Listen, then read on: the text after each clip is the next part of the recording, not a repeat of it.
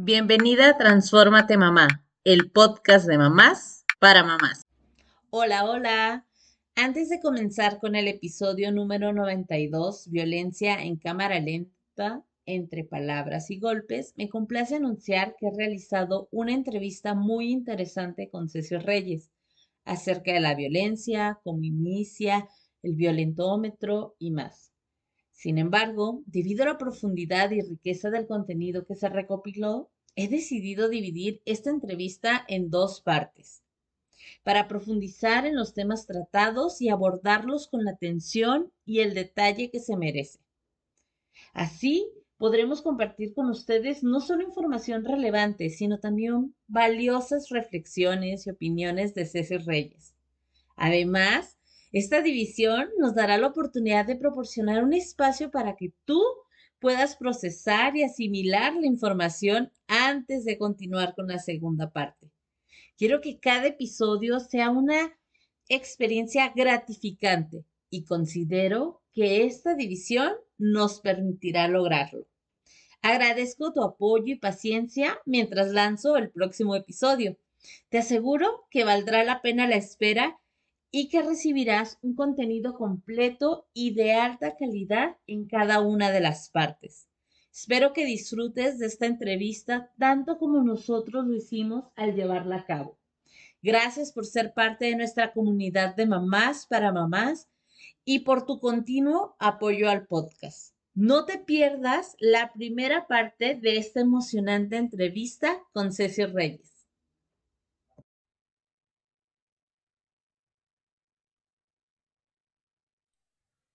¿Dónde comienza la violencia? Bienvenidas al episodio número 92 del podcast de Transfórmate Mamá. Y antes de comenzar con este episodio, quiero pedirte tu ayuda para llegar a más y más personas con este podcast. Anímate y comparte en tus grupos de la escuela, con las amigas, con otras mamás.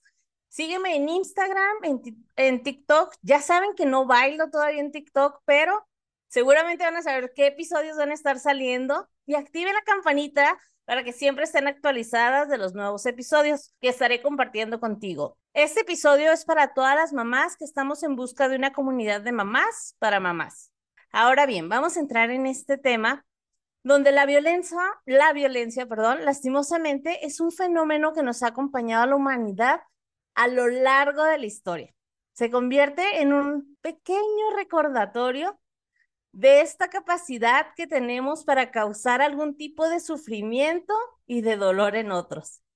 La violencia no solo es enfrentamientos físicos, ni la independencia, ni la revolución y esas cosas, aunque estos a menudo es un tipo de violencia más visible, pero también existe la violencia verbal, la emocional, la sexual, doméstica, en el trabajo y hasta en la sociedad de manera continua.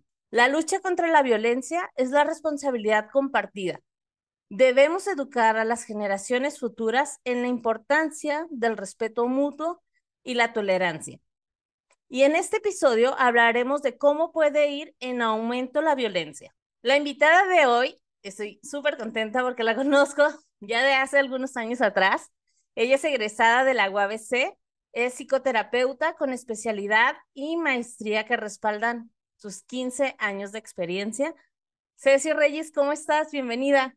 Hola, muy contenta de tu invitación, muy, muy emocionada. Eh, me ha gustado mucho tu proyecto de, de mamás para mamás, porque también soy mamá. Entonces, Lo sé. También soy mamá y, y entonces poder combinar eh, esta parte de mi trabajo y compartir con, con todas eh, en esta etapa me, me emociona bastante. Entonces, muchas gracias por la invitación. Gracias a ti por aceptar. ¿Y qué te parece si empezamos con este tema? Y partimos de la pregunta inicial que tengo en la parte, cuando inicia el episodio, ¿dónde comienza la violencia? Bueno, la violencia viene, como tú decías en tu introducción, de mucho tiempo atrás. Regularmente, eh, cuando yo lo veo, bueno, quiero aclarar que he trabajado no solo como psicoterapeuta, también comparto esto, que yo lo detecto como un patrón, un patrón familiar. ¿Dónde comienza? Pues en tu historia familiar. Ahí va a comenzar regularmente. ¿Por qué? porque cuando tenemos signos de violencia, estos vienen acompañados de una normalización. Entonces, eh, ¿dónde va a empezar? Va a empezar en tu raíz, ¿ok? Ok. Entonces, empieza en casa regularmente con la normalización de algunas acciones que vamos viviendo. Entonces, esto lo traemos de raíz. En el día a día, ¿no? Es que de repente siento que está tan normalizado que lo compartíamos antes de empezar a grabar que ya ni siquiera es perceptible a nosotros de si estamos siendo o no violentos con nuestras acciones. Y yo me doy cuenta de esto a veces hasta en el clásico comentario que a veces decimos o hemos escuchado en alguien más como yo soy sincera o yo soy sincero, ¿no? Eso es lo que tengo para decir. Si te enojas es tu problema y no es el mío. Es la verdad. Exacto. Su verdad de esta persona en general. Pero desde estos pequeños momentos, en ocasiones donde no estamos empatizando en cómo estamos actuando, ni siquiera lo que estamos diciendo, podemos estar empezando en este tema de la violencia. muchas, muchas de las acciones, te digo, que están tan normalizadas, eh, en un actuar, por ejemplo, en las mamás, eh, el chantaje, que es un, es un tipo de violencia, y está normalizado, que entonces si no haces esto, entonces esto, o ay, entonces yo ya me voy a sentir triste. Eh, O sea, hay tantas cosas en nuestro prototipo como ya este, familiar que está normalizado y que cuando llegamos a esta etapa, nosotros ya venimos como con ciertas cosas de que no lo voy a repetir, pero ¡fum! te sale algo, Dale. sale, sale, sale, brota. Entonces, hablando, por ejemplo, de de repente de- eh, en base también a los tipos de paternidad, podemos identificar algunos ah, signos de violencia desde la educación. Entonces, ¿Cómo cuáles? Si nos puedes compartir. eh, cuando intento eh, la amenaza que está normalizada a los hijos, no, si no levantas tus juguetes, entonces, o sea, te estoy hablando de algo bien sua- como suavecito y normalizado que podemos estar ejerciendo a través de una violencia, porque lo, los- lo pedimos de una manera inadecuada, ¿sí? Esto es una amenaza. Entonces, ¿qué pasa si en mi casa para todo me amenazaban? Bueno, pues no va a haber huevo Kinder, sino esto, o entonces Claro. yo estoy acostumbrado, cuando ya salgo a interactuar, yo digo, con la selva del mundo, pasa con nuestros hijos. Pues es que me dijo que si no, que, que no puedo jugar si no le doy mi lonche o que si no le doy mis cartitas del Pokémon, entonces no voy a poder jugar con ellos. O sea, estoy hablando de algo que simbólicamente comienza en casa como una forma de corregir, educar, pero que hacia afuera ya se transforma en una normalización de me condicionan para Y poder... está bien, Y está bien. Exacto. porque en casa está bien, entonces reflejo de mi casa fuera también está bien para mí si alguien me condiciona para eh, realizar una actividad si no hago la otra. Exacto. Entonces, estas cosas son tan, tan típicas que cuando nos damos cuenta como padres que nuestros hijos están ah, pasando por esto cuando llegan de, no me dejaron jugar o porque ya no traigo este juguete y es que me dijo que si no se lo daban no juego. Y ahí es cuando te empiezas a dar cuenta de lo que estás haciendo, porque antes de eso tú crees que estás solamente poniendo reglas y límites. Aquí el, el, el punto es la forma, porque en Claro. la violencia. Fíjate que ahorita que mencionas eso, me recuerda un episodio que justamente habla de las consecuencias versus castigo y por qué es importante colocar consecuencias y algunas ni siquiera las tenemos que hacer porque son de manera súper natural, que el niño va a tener esa consecuencia. Es importante nosotros hacerle ver el por qué sucedió esto, de consecuencia de qué, y depende en la etapa en la que estén nuestros hijos, obviamente con este acompañamiento, pero sí es muy común este tipo de chantajes o de comentarios que tenemos ya súper interiorizados y que después esperamos que nuestros hijos puedan decir que no afuera o poner límites afuera y no te fijes, hijo, es que no está bien que tú seas un dejado y dices, espérame, no, pues es que desde casa.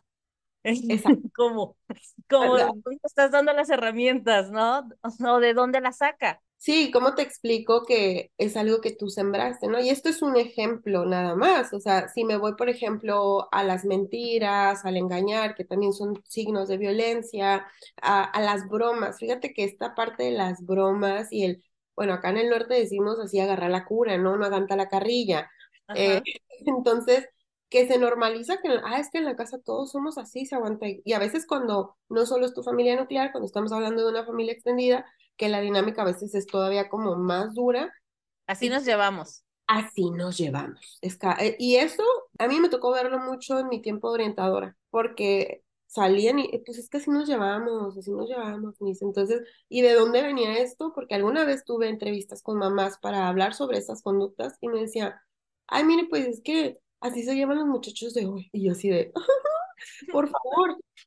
Y ahí es donde te das cuenta cómo puedo corregir o cómo yo podía ayudar a un alumno, alumna que eh, no solamente es exclusivo de hombres, o sea, esto es hombres, mujeres, o sea, cualquier ser humano, ¿no? Quiero aclararlo también. ¿Y cómo les ayudas cuando tienen tan normalizado? Me encantaría que tomáramos el punto de, hay algo que se conoce como el violentómetro y me gustaría saber qué es y cómo se puede utilizar o para qué sirve. Sí, mira, eh, esta es una herramienta que salió ya hace un buen rato. Yo la conocí cuando era, eh, estaba en la unidad de violencia doméstica como, no era practicante, era voluntaria, porque ya había terminado la carrera, pero me encantó experimentar en muchas áreas, ¿no? Entonces yo ahí lo conozco en la unidad de violencia doméstica como una herramienta para ayudar a las personas a identificar el tipo de violencia que estaban viviendo para mí me voló el cerebro decir, ¿quién hizo esta maravilla?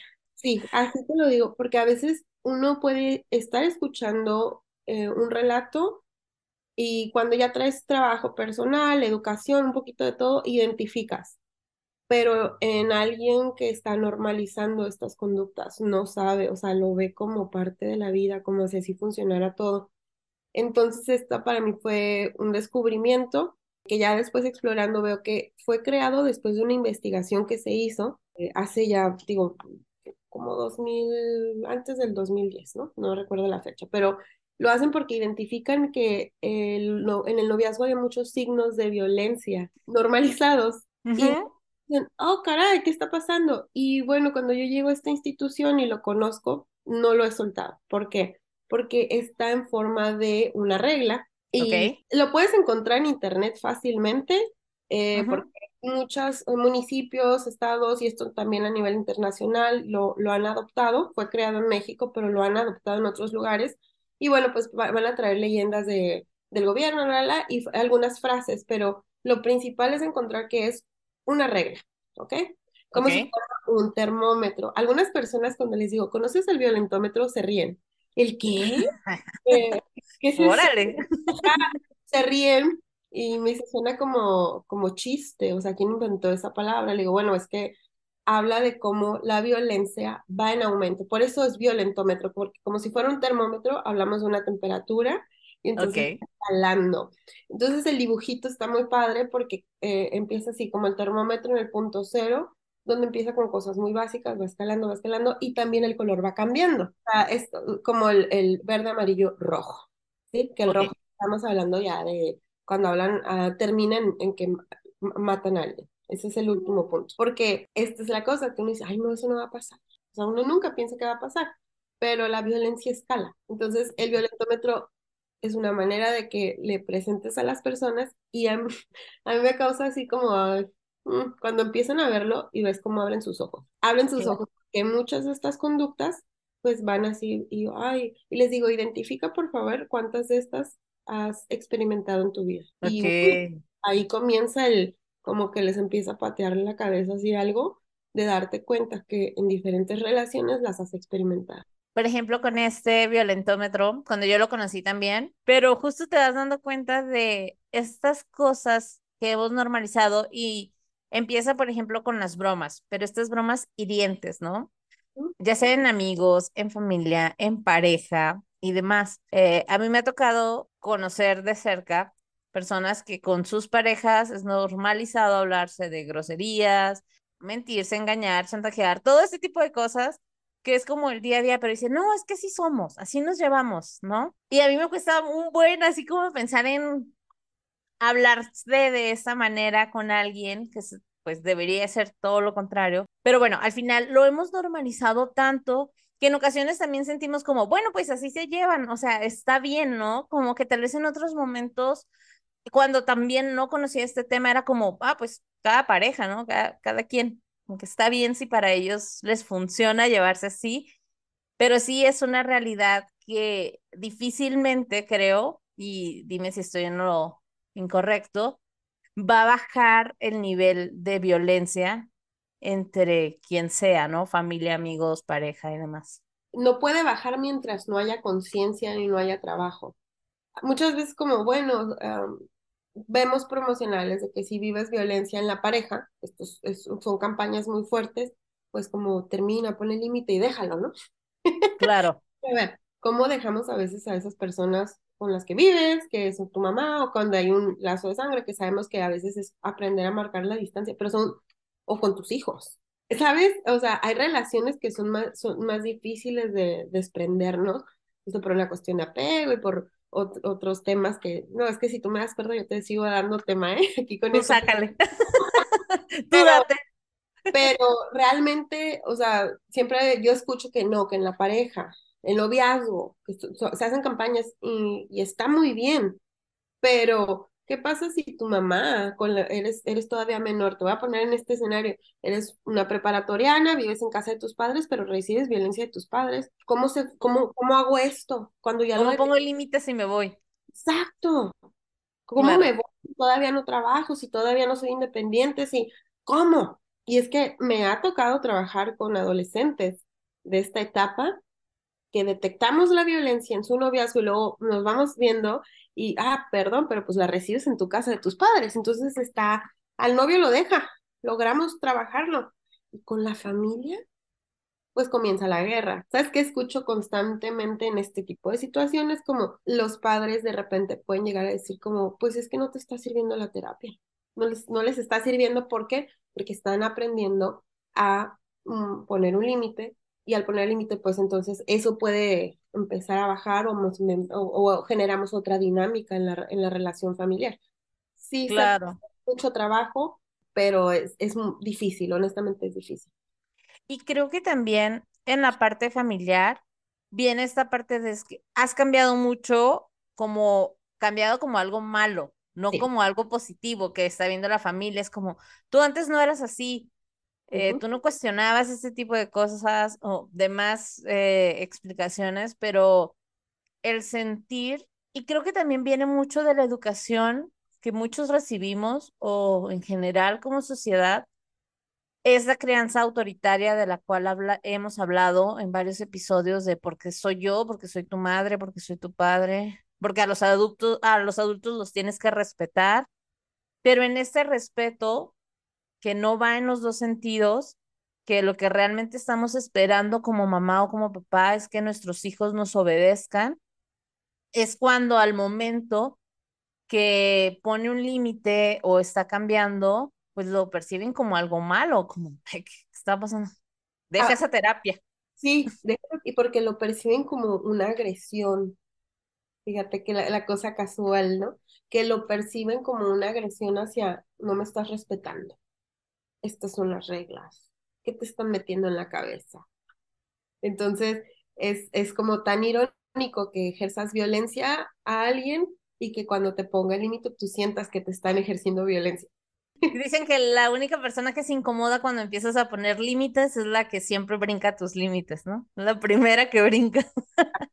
Digo, para mí esto ha sido una herramienta que yo ya no he soltado desde entonces porque me ayuda con, sí, en la terapia de pareja, pero también me ayuda en el, ámbito individual y me ha ayudado también.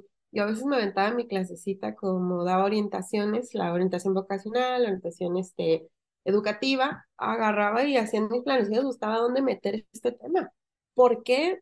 Porque es algo que no conocen muchas personas, que es una gran herramienta para que logremos identificar lo que está pasando. ¿Cuáles son estos indicadores? Vamos a irnos ahora por partes, si te parece, porque yo quisiera hablar de todo al mismo tiempo, pero vamos a, vamos en partes. Vamos a hablar del tema primero de parejas, si te parece. Claro. Y aunque no es donde empieza, creo que es algo donde es fácil verlo y también tomar acción de alguna manera, porque sé que existen diferentes circunstancias y no quiero decir que para todos sea fácil, porque a veces desde afuera también es muy sencillo juzgar el por qué no lo dejas cuando no sabemos todos los tipos de violencia que se están ejerciendo sobre esta persona, económica eh, y demás cosas, ¿no? Entonces, si te parece, empezamos por el de, el de violencia de pareja.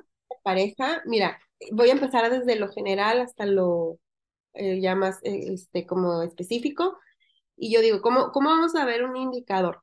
¿Y esto por qué es? Porque a veces vengo de una normalización de familia, entonces cuando llego a la pareja, eh, hay cosas que sigo normalizando. Entonces, yo siempre les digo, el, indica el primer indicador es cualquier acción, cualquier acción que atente con, contra mi integridad física, psicológica, moral.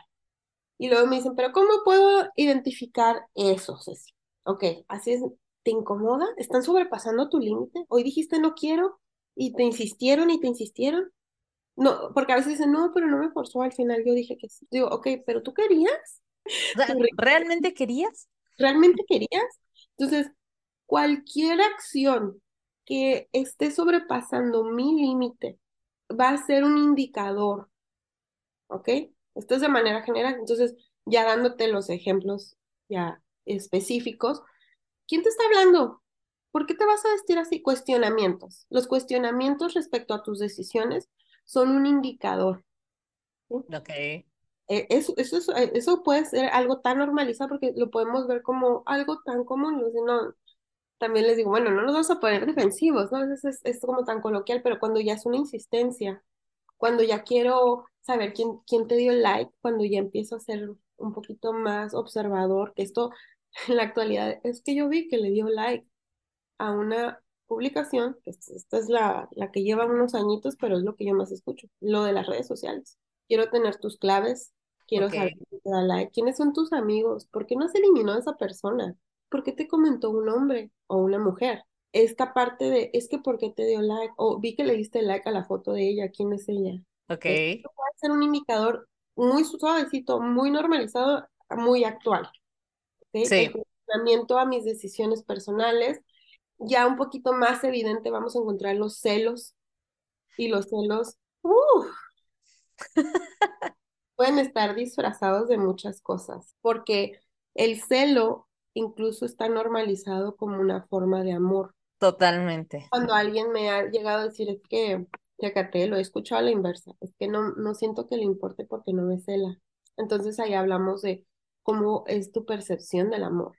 Tenemos que verificar eso porque los celos están normalizados y lo podemos ver. Ya cuando el celo es en exceso, es cuando digo, ah, es que no me deja salir con mis amigas, o me pone tiempos, eh, y esto, insisto, hombres, mujeres, es que si no llego, mi vieja me pega, oigan, y hubo un caso muy, que me dio como que, que no puede ser que esto esté pasando. Ella ponía, sabía cuántos minutos tardaba en llegar a la casa desde el trabajo.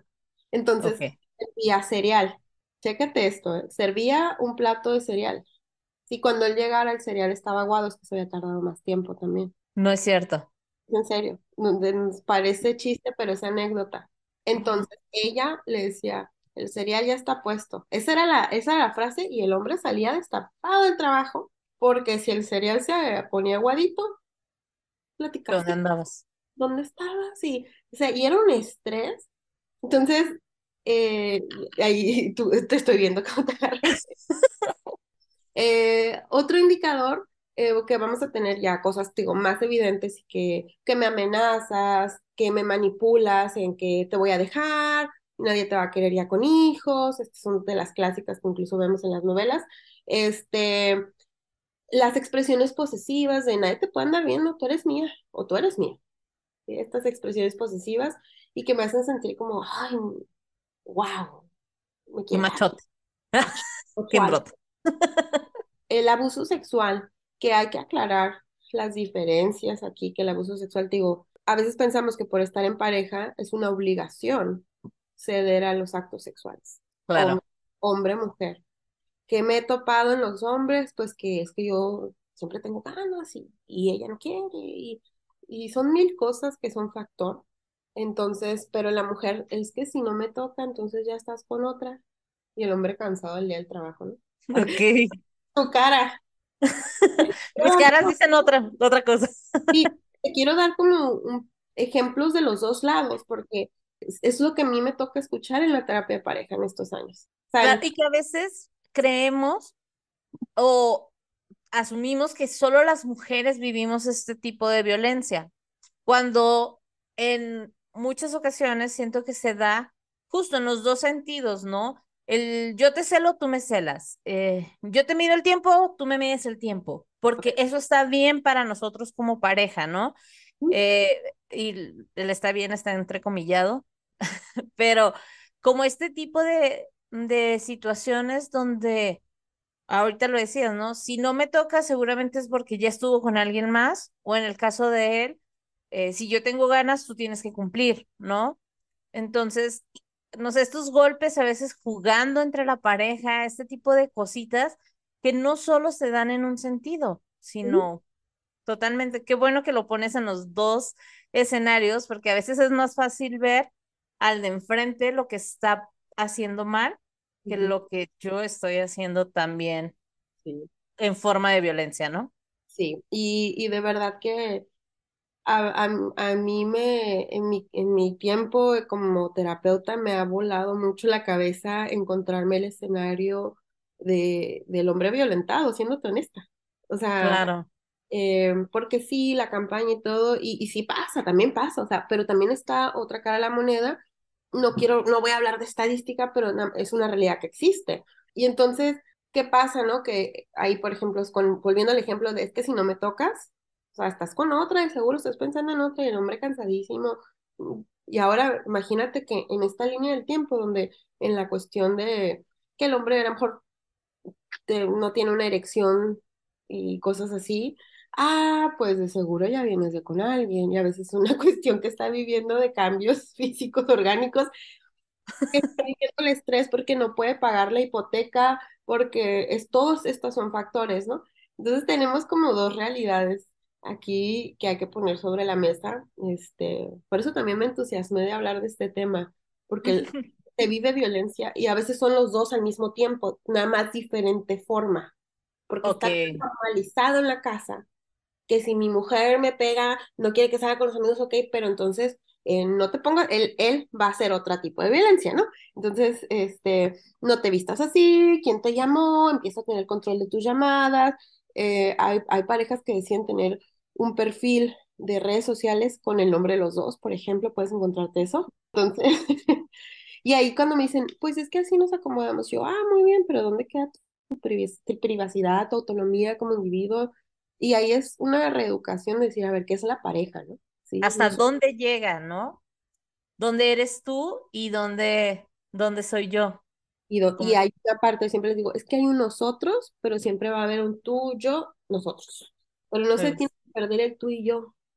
No hay que perder el tú y yo. Esa parte es importante. Pero entonces se vuelve un círculo vicioso donde la violencia eh, nos va, a haber muchos indicadores, digo, muy suavecitos, muy normalizados, como lo que te acabo de compartir, eh, el abuso sexual dentro, dentro de las cosas, la, la violencia física, evidentemente, es, es un indicador. Eh, y fíjate cómo una violencia física puede comenzar como algo tan suavecito y, tan, y, que no lo puedes percibir como una agresión de principio. ¿Qué te parecen las cosquillas? Ok, algo bien, sí. Pues algo, ¿qué, qué? Ok, si yo te estoy diciendo, no, no me gusta que me hagas cosquillas, ¿qué estoy haciendo? Poniéndote un límite. Claro. A veces, ah, pues estoy jugando. Hombre, mujer, ah, estoy jugando. La nalgada casual. Nalgada, sí.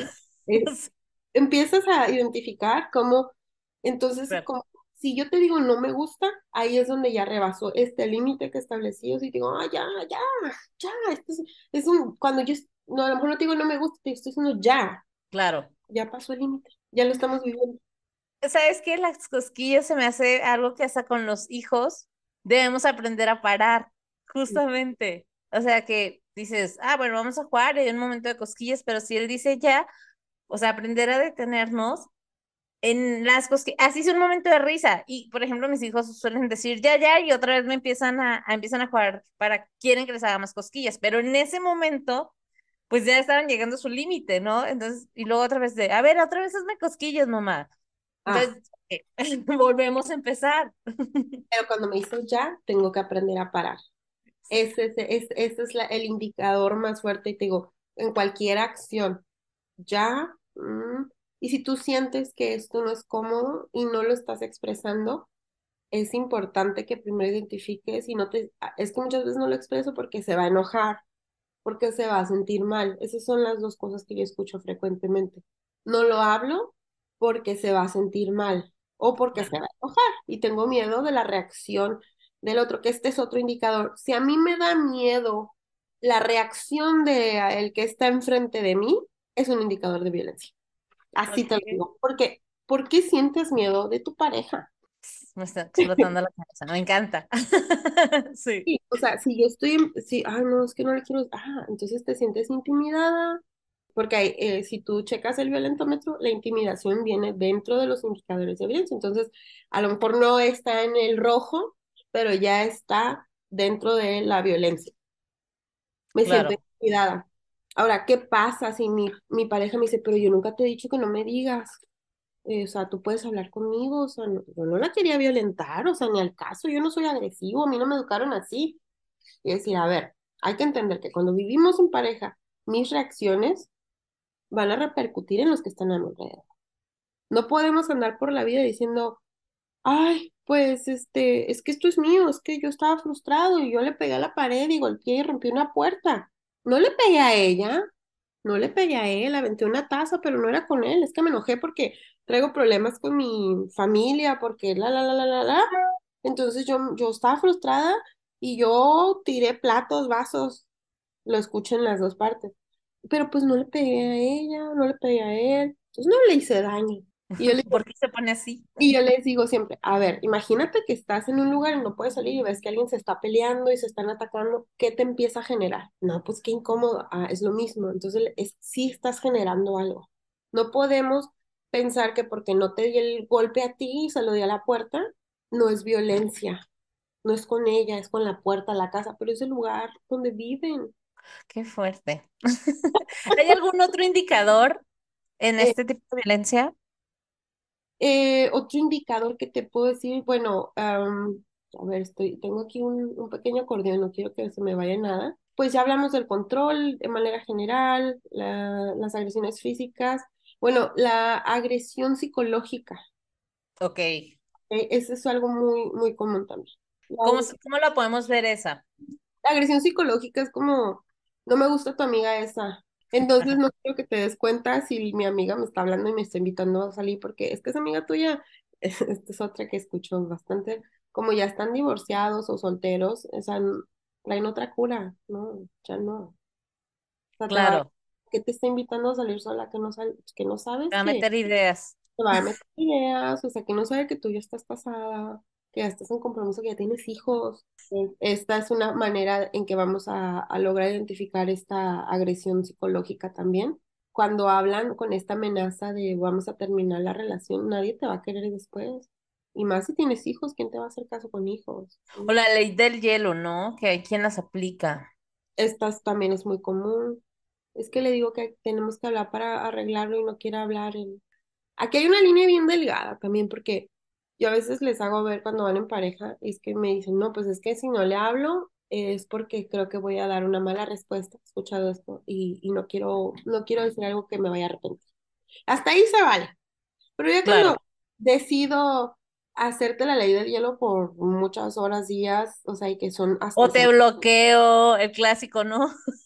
Eh, nos tenemos eliminados de redes sociales, eso también es muy común. Prefiero que no nos veamos porque si no va a estar al tanto de que le doy like y que no le doy like. Entonces, estas son formas también que psicológicamente empiezan a generar otras ideas, ¿no? Yo siempre les digo, bueno, es que aquí el punto es que si no hablas, le das permiso al otro de que se haga la mejor novela en su cabeza. Y les digo novelas porque ya es que la novela siempre lleva drama, ¿no? Entonces, es que está exagerando. Bueno, es que si tú crees que está exagerando, tú le das el permiso cuando no hablas dale certidumbre o hazle saber, ¿no?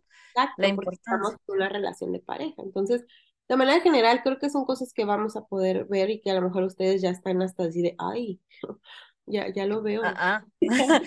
ah ¿esto no es normal? y, y, por ejemplo, las, las humillaciones es también algo muy común entre la llevadera, ¿no? Ay, tú, este, no sé, entre el apodo, que los apodos son tan comunes en, la, en las familias. Ay, la gorda, vente, que ya se va a comer otra torta, y que, y estos chistes y estas humillaciones, que porque estamos en familia o estamos en confianza con los amigos, pero se llama humillación pública. Exacto. Y Y justo de ahí, o sea, de este punto que estás tocando, me gustaría tocar el punto de en las familias y en las amistades, porque creo, todavía en la familia, creo que cada vez se habla más de esta violencia y con estas tendencias a la crianza respetuosa, como que estamos más entendiendo nuestra dinámica familiar, pero también existe esta violencia entre amistades que, y yo lo he dicho en otro episodio, el nombre de, de estos amigos por siempre y para siempre, que nos hicieron creer que los amigos eran sobre todo, y todavía sobre la pareja, cuando eras novio, era como que sí, pon primero a tus amigas porque ellos sí son para siempre, dejamos pasar muchas cosas donde nos pueden estar eh, violentando o nosotros hemos cruzado el límite con nuestras amistades. Sí, eh, la violencia, como te he venido diciendo ahorita, es, es eh, pasa en todos lados. Evidentemente, dices tú, ya, ya se ve más en la cuestión familiar y se intenta trabajar esto de la crianza respetuosa, aún hay resistencia, debo confesarlo, porque hay mucha crítica hacia los nuevos estilos de crianza, de ah, pues los niños de cristal y la, la, la. Yo cuando escucho eso digo, ¿qué de malo tiene? Y yo lo admiro, por ejemplo, de mi hijo, que me puede decir de manera muy directa lo que está sintiendo. Y yo digo, puta, yo la verdad no era algo que pudiera expresar tan abierto. Y digo, qué maravilla que te lo diga en tu cara, te lo dice en tu cara, y se dice gente y todo, entonces yo, yo veo una maravilla, pero hay mucha crítica hacia eso, hay resistencia, pero bueno, vamos avanzando. Y en la cuestión de las amistades también lo vemos. Fíjate, eh, hay una frase, y, y lo acabo de ver otra vez en clase y dije, me resuena, porque es que es, es amistades, relaciones tóxicas. La palabra tóxico, que esto es, se hizo incluso, yo lo he visto en carros en stickers, la tóxica, y eso es una manera de normalizar a alguien está inestable emocionalmente, que va a ser agresivo. Claro, claro. ¿Sabes? Y está, hasta chiste suena, pero es real, no, no es un chiste. Cuando estamos hablando de la toxicidad, eh, es una normalización hacia un prototipo de persona, mi tóxico, mi tóxica. Entonces, a veces los amigos tóxicos podemos ver que eh, no salgas con este, la opinión sobre tu relación cuando pues no te corresponde o no te lo solicité. Está romantización también de la amistad, del amigos por siempre que tú vienes eh, compartiendo, híjole, ¿cómo hace daño? ¿Cómo nos hace daño? Porque eh, es bien doloroso cuando me doy cuenta que mi amiga no está de acuerdo en mi relación. No te conviene, amiga. O sea, ¿cómo crees tú tan, tan todo esto, tan maravilloso? Y ese, uh, y se empiezan a meter los comentarios no solicitados. Y uno lo resiente porque tienes un vínculo ese es el punto, que tengo un vínculo contigo en la amistad y que tengo idealizado que los amigos por siempre. Mi mejor ejemplo para eso les digo, esto es como la rueda de la fortuna, la amistad es como la rueda de la fortuna. Va dando vueltas, o sea, cíclico. Y a veces la rueda de la fortuna va a su ritmo, no es un juego extremo. Va a haber gente que se va a bajar y ya no te va a acompañar en tu rueda de la fortuna. Y qué bueno, porque ya no estaba para compartir contigo, pero podemos verlo mucho también en que amiga, ¿ya viste que te comentaron? O ya vi, a veces los amigos comienzan a meterse mucho en tu forma de vivir la vida. A eso súmale la carrilla también, normalizada, las bromas pesadas que, se, que podemos tener normalizados, porque somos amigos, ¿no? Porque está bien. Porque está bien. Así nos llevamos. Vamos, nos llevamos, exacto, el clásico. Yo me topaba, por ejemplo, algunas veces en la, en la, etapa de orientadora me, me, topé mucho esta normalización y que, por ejemplo, alguna vez le escondieron la mochila a un chico y ya llegaba su mamá, y ya llegaba su mamá y no encontraba la mochila y todos, ¿sabes? Es como, ¿sabes en qué situación lo pusiste? Cuando cuestionas el, el que, esto te va a sonar raro, chistoso, pero el que cuando la amiga te sube la foto, pero ella, sale magnífica y tú sales mal y le, le pediste oye, no quiero salir, que no le importa, ¿no? O publicar cosas sin autorización tuya. Y ya que, le dijiste, no, no, yo no quiero subir nada hoy. No, ya es algo bonita, no, me vale. Eh, sí. Aquí, aquí está rebasando límites. Sí, o pedir autorización. Oigan, ¿puedo subir la foto? Yo, eh, sí, justo he aprendido fotos de otros niños, o sea, ni de chiste, Y si voy a subir algo, normalmente tienen que estar de espaldas donde digo, o sea, lo menos visible. Hasta de mis hijos, normalmente opto por tomar fotos de espalda para compartir en redes. Ok. Son pocas las fotos que subo, este, de su cara. Eh, digo, sé que no debería y hay otras cuestiones ahí, pero bueno, todavía, todavía estoy de, ay, que lo vean porque están ya bien grandes.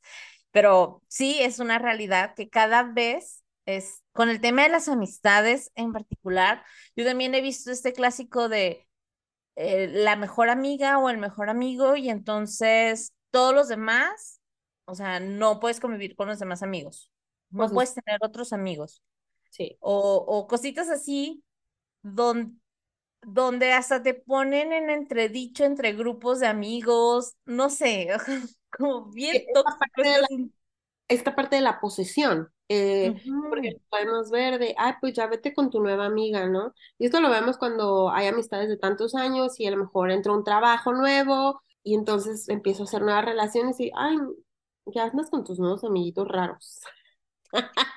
Ya ni Que me pelas, ya ni me me mandas mensajes. Sí, como, uy, ya te andas con esa gente rarita o esos, no, y no, o sea, y que cuando intentas como amigo integrarle, "Mm, mm, no quiero, no, ay, no, no me dan ganas, entonces hay resistencia porque por la parte posesiva, ¿no? Entonces, que, que lo vamos a identificar y lo vamos a ver muy suavecito. Muy, muy suavecito, como, ay, que está celosa. Volvemos a normalizar los celos. Ay, como, y yo digo, una cosa es que sepas, o sea, como tener el conocimiento, identificar, ah, está celoso, está, o sea, qué bueno que lo identifiques. ¿Qué haces con eso? No queda ahí. O sea, hay que entender que no puede quedar ahí. Ah, es que mi amiga está celosa. Ah, ya sabes cómo es ella. Entonces tengo tan normalizadas sus acciones que estoy permitiendo que en mi vida hay alguien que me está violentando de esa forma, me está condicionando. Dijiste que no ibas a salir conmigo y luego subieron una foto donde aparecías que estabas en tal café. Ajá, pero estas son historias de la vida real. Parece chiste, pero sí, son anécdotas. Sí, yo, yo creo que todos los ejemplos que te estoy dando pudieran sonar a chiste, pero son anécdota. Y eso es lo, Claro, lo más alarmante que todavía nos impresiona cosas de estas. Y digo, es que es una realidad que circula. A mí me trabajan claro. un poquito los ojos para también, no lo niego, o sea, para mí, en mi, mi trabajo me ayuda a abrir los ojos para que cuando llega a mi vida, ¡ay! ¿Sabes? O lo que viviste antes, ¿no? Digo, yo me he cachado, eh, cachado, es algo muy de allá, perdón. Yo me he dado cuenta justo de cosas que antes creía, tanto en pareja, familia, amigos, que era lo correcto, de decir, ah, pues es que así es, es esto está bien, o lo hace por amor, o e- es, no sé, pareja es así, o mis amistades son así, me dicen esto, y que con el paso de los años, con cuestionar muchas cosas, hacer mucho trabajo interior, empiezas a caer en cuenta de que, ah, no, no, no estaba bien. Ah, no, no era el nombre del amor. De acuerdo, y, y, y que te cachas, ¿no? Este, porque yo con el tiempo he aprendido a reconocer también mis conductas agresivas. Totalmente, En la llevadera pude haber ofendido, lastimado a alguien por tener normalizadas estos, y, eh, sobre todo en etapa de prepa y así. Este, dije, ay, Dios mío, No soy ya, ya no soy esa persona. os juro que no soy esa persona. No, porque ahora cuido mucho más lo que digo y lo que, lo que siento y pienso, o sea, en todos los sentidos. Esta es la primera parte del episodio. Te invito a que te quedes la próxima semana y escuches más de esta valiosa información. Gracias por escuchar este episodio. Si te gustó, te pido que lo califiques con 5 estrellas y lo compartas con otras mamás. Te invito a seguirme en Instagram en arroba transformatemamá y escucharme la próxima semana en otro episodio del podcast de mamás para mamás. Transfórmate mamá.